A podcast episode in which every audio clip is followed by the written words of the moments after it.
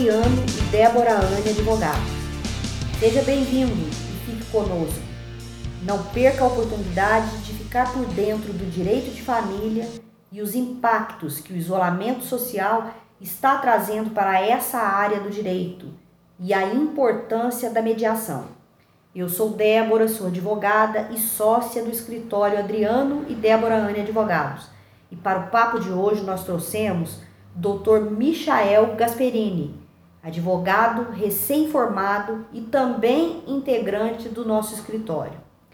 Olá, doutor Michael, seja bem-vindo, tudo bem com você? Obrigado, doutora, está tudo bem. É um prazer colaborar com esse trabalho do escritório e muito gratificante receber o feedback dos ouvintes.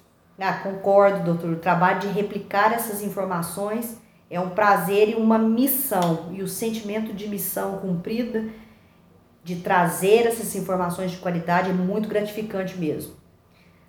Hoje, doutor Michael, nós vamos fazer uma abordagem sobre os impactos do isolamento social no direito de família e a importância da mediação. Vamos lá, doutor Michael. É indiscutível que o isolamento social impõe a necessidade de mudança de comportamento nas relações familiares. Eu gostaria de saber qual é a sua ótica sobre essas mudanças impostas pela pandemia e, as, e sobre as regulações familiares. Pois bem, doutora, como bem dito, o isolamento social acarretou uma grande transformação nos relacionamentos familiares. O que se pode orientar enquanto operador de direito é tentar alinhar as expectativas dos sujeitos dentro dos relacionamentos e preparar cada um para que assuma o seu respectivo papel dentro da família. Sendo assim, delineando direitos e deveres numa tentativa de evitar frustração de forma harmônica e pacífica. Perfeito, doutor. Em relação à guarda e à visitação a menores, é, houve alteração e como está a tendência no enfrentamento para minimizar o risco de contágio entre os filhos menores e os pais visitantes? A preocupação do magistrado nesse momento de, da pandemia é, é de não propagar o vírus. E com isso houve alteração temporariamente a forma de visitação no período do isolamento social. Um exemplo dos reflexos do isolamento são as últimas decisões de alteração da forma da visitação. Algumas determinam que o pai visite é, apenas por contato de aplicativo, permitindo uma videoconferência ao vivo, sendo duas vezes por semana tendo um prazo mínimo aí de 10 minutos, mais ou menos. Como a criança está inserida em grupo de elevado risco, os cuidados, portanto, devem ser extremos, obedecendo à recomendação da Organização Mundial de Saúde. Os julgadores estão ponderando que, se o isolamento é necessário para jovens adultos e saudáveis, ainda mais as crianças na primeira infância. Ah, sim. É. Tem uma coerência né, nessa, nessa medida. A medida, no caso, é protetiva para o menor. Exatamente. É, eu entendo que o juiz quer preservar a saúde do menor, portanto, sem afastar a criança do pai ou da mãe visitante, né, doutor? Exatamente. Doutor Michael, as notícias, elas apontam para um aumento no número de pedidos de divórcio. E, e há especulação no sentido de que o aumento se deve ao isolamento social. Na sua opinião, essa informação corresponde à verdade? Sim, doutor. Infelizmente, é... o isolamento social obriga as pessoas a conviverem 24 horas por dia e, com isso, muitos dos conflitos que sempre existiam dentro do casamento ganham maior evidência. Muitos casais acabam percebendo que não querem mais estar naquela relação e, com isso, decidem romper o seu casamento. Conviver já é difícil. E quando não há mais diálogo entre o casal, significa que os dois desistiram de investir no relacionamento. Com a proximidade natural da quarentena, da quarentena, perdão, as incompatibilidades se tornaram insuportáveis. Não significando que elas já não existiam antes do isolamento, O que acontecia é que não se perdia tempo em observá-las e ponderá-las. É, o senhor disse uma grande verdade agora, doutor Michael. Sim, eu acredito mesmo que a pandemia é um fator de aumento de divórcio. E em relação aos casos de aumento de agressão à mulher, doutor Michael, podemos atribuir também ao isolamento social? O senhor acredita nisso? Sim, doutora. No início do mês de março, o Ministério da Mulher, da Família e dos Direitos Humanos anunciou um aumento de 9% no número de, do, de chamadas ao Ligue 180, que é o número que recebe denúncias de violência contra a mulher. Seguindo essas estatísticas, olha bem, São Paulo, o número de casos de violência contra a mulher aumentou 30% durante a quarentena. Nossa. A situação do Rio de Janeiro é ainda mais alarmante, com um aumento de 50% nos casos de violência somente no mês de abril. Isso segundo a Justiça do Rio. Que que é isso, gente? Agora, a Organização Mundial da Saúde e outras diversas autoridades de saúde, nacionais e internacionais, têm apontado que a casa, como um dos ambientes mais seguros em tempo da pandemia, e a forma mais eficaz para conter o avanço do vírus. Para muitas mulheres, infelizmente, que sofrem de violência doméstica, ficar em casa certamente não é um sinônimo de estar protegida. Ah, sim, é verdade. É, é um risco, né? Ficar em casa para essas mulheres. Era de se esperar, né, que no período de confinamento social ocorresse esse aumento de violência doméstica. Mas o que assusta é que, em alguns lugares, como no Rio, por exemplo, esse aumento tenha sido de 50% significa que o problema é pré-existente à crise. Não é mesmo, doutor? A crise somente fez com que eles viessem à tona, né? Sim, doutora. Infelizmente, antes mesmo da crise, já tinha um aumento muito grande de violência doméstica. E agora, com a pandemia, com a quarentena, a casa se tornou um espaço perigoso para as mulheres. É uma problemática muito séria. O Estado e o poder público eles necessitam de planos emergenciais para garantir a proteção e a sobrevivência das mulheres nesse momento de coronavírus. Ah, sim, é. Chamou atenção aí para um, um detalhe. O Estado precisa providenciar né, uma medida mais severa.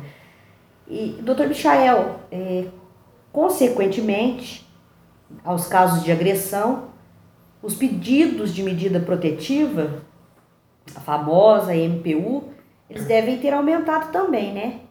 E como que os juízes estão deferindo o afastamento do cônjuge agressor do lar? Como que fica esse afastamento e a pandemia? Doutor, está sendo um assunto bem complexo, porque é um checkmate. O magistrado tem que proteger a vítima, afastando o agressor do lar, e ao mesmo tempo o afastamento pode ser um fator de risco tanto para o agressor quanto para a sociedade. O agressor ele pode ficar vagando pela cidade, se expondo à contaminação do coronavírus, e no período em que esteja sem lugar definido, isso aumenta a chance de uma infecção pelo vírus. E se for infectado, ele pode infectar mais pessoas. Agora, nesse viés, está sendo bastante difícil a apreciação dos pedidos de MPU Neste momento de, da pandemia, decretar o afastamento de alguém da sua casa é um risco para a sociedade como um todo. Por isso, muitos casais vêm sendo obrigados a seguir convivendo na mesma casa. Que tortura. Pois é. O pedi Olha bem, o pedido, muitas das vezes, é possível, mas o seu deferimento é muito difícil. Isso porque estamos no meio de uma pandemia. Agora, dificilmente o Estado que é o maior interessado que o vírus não propague, determinará que uma pessoa saia de sua residência e corra o risco de ser contaminado. De outro lado, se o divórcio é inevitável, mas não coloca a vida da mulher em risco, estamos orientando que, mesmo separado, o ex-casal mantenha o diálogo e continue tentando conviver de forma pacífica até que a pior parte pandem da pandemia passe. E só assim seja resolvido assuntos como divisão de bens e a guarda dos filhos. Mas no momento, a mediação é o melhor caminho para não propagar ainda mais o vírus e não correr o risco de contaminar mais pessoas. Sem dúvida, concordo, viu? E no caso de que é, a mulher corra o risco de vida, É, como que fica essa orientação? Pois bem, doutora, como comentamos, o magistrado ele não pode tirar o agressor de dentro de casa, infelizmente, para não ocorrer o risco da propagação do vírus ser maior.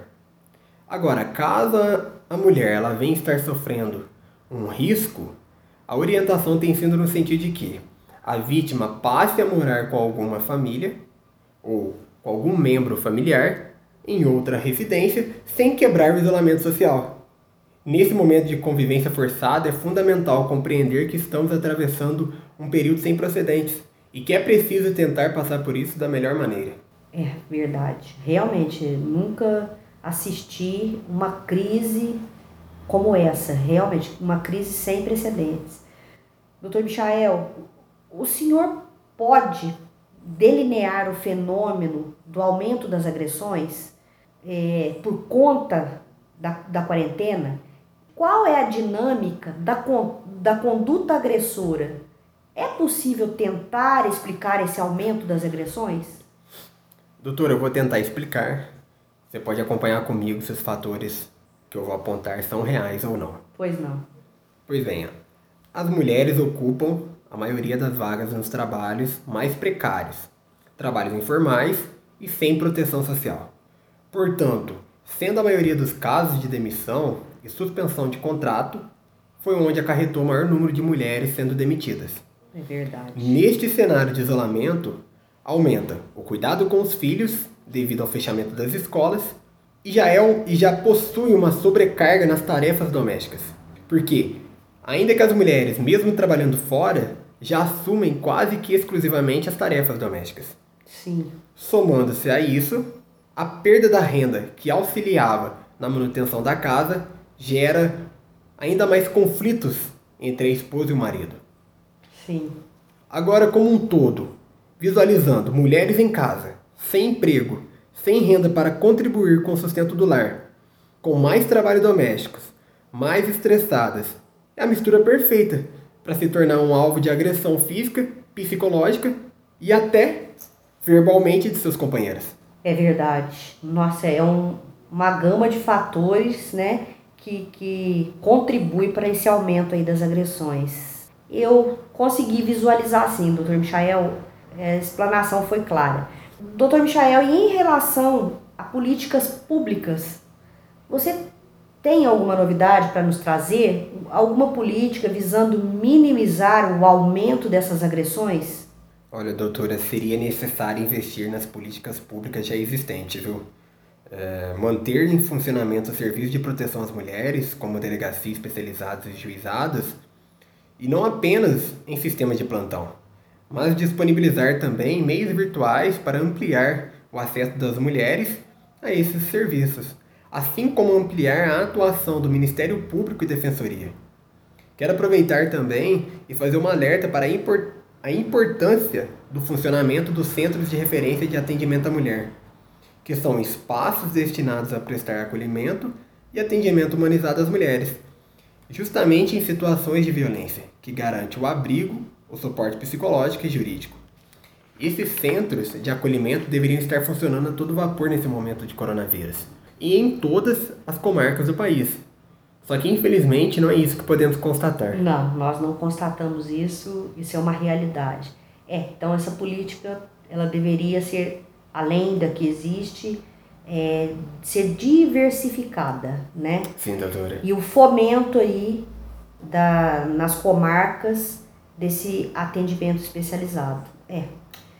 Doutor Michael, então podemos dizer que o direito de família, que o direito de família se modificou temporariamente, dando ênfase para a mediação em quase todos os seus casos, é, para mais cuidadosamente atender as demandas de maneira específica na pandemia? Sem dúvida, doutora. É natural as alterações e adaptações elas são temporárias e objetivam resolver conflitos da esfera da família, suprindo as necessidades humanas nessas relações de modo específico. O bom senso e a mediação é o mais indicado para o momento. Vamos aproveitar e fazer um tributo aos juízes e membros do Ministério Público que a todo custo se esforçam para cumprir as suas missões de pacificação e ordem na sociedade. E eu particularmente os admiro. São guerreiros que, com pandemia ou sem pandemia, estão sempre com a batata quente do julgamento e decisão da vida alheia em suas mãos. Perfeitamente, doutor Michael, boas falas. Eu concordo. Façamos então um tributo aos juízes e membros do Ministério Público. Parabéns, doutor. Pois, pois bem, doutor Michael, chegamos ao fim e eu gostaria de agradecer a sua ilustre participação.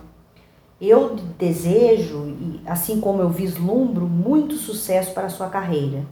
Agradecemos também por integrar a equipe do escritório Adriano e Débora Ana Advogados. É uma honra tê-lo conosco. Doutor, eu quem agradeço. Quero me colocar à disposição do canal para mais assuntos relevantes, como trazido hoje. Perfeitamente, será sempre convidado. Agradeço também a todos os ouvintes do nosso canal. Forte abraço até a próxima oportunidade. Compartilhem para aumentar a corrente do bem. Tchau, tchau.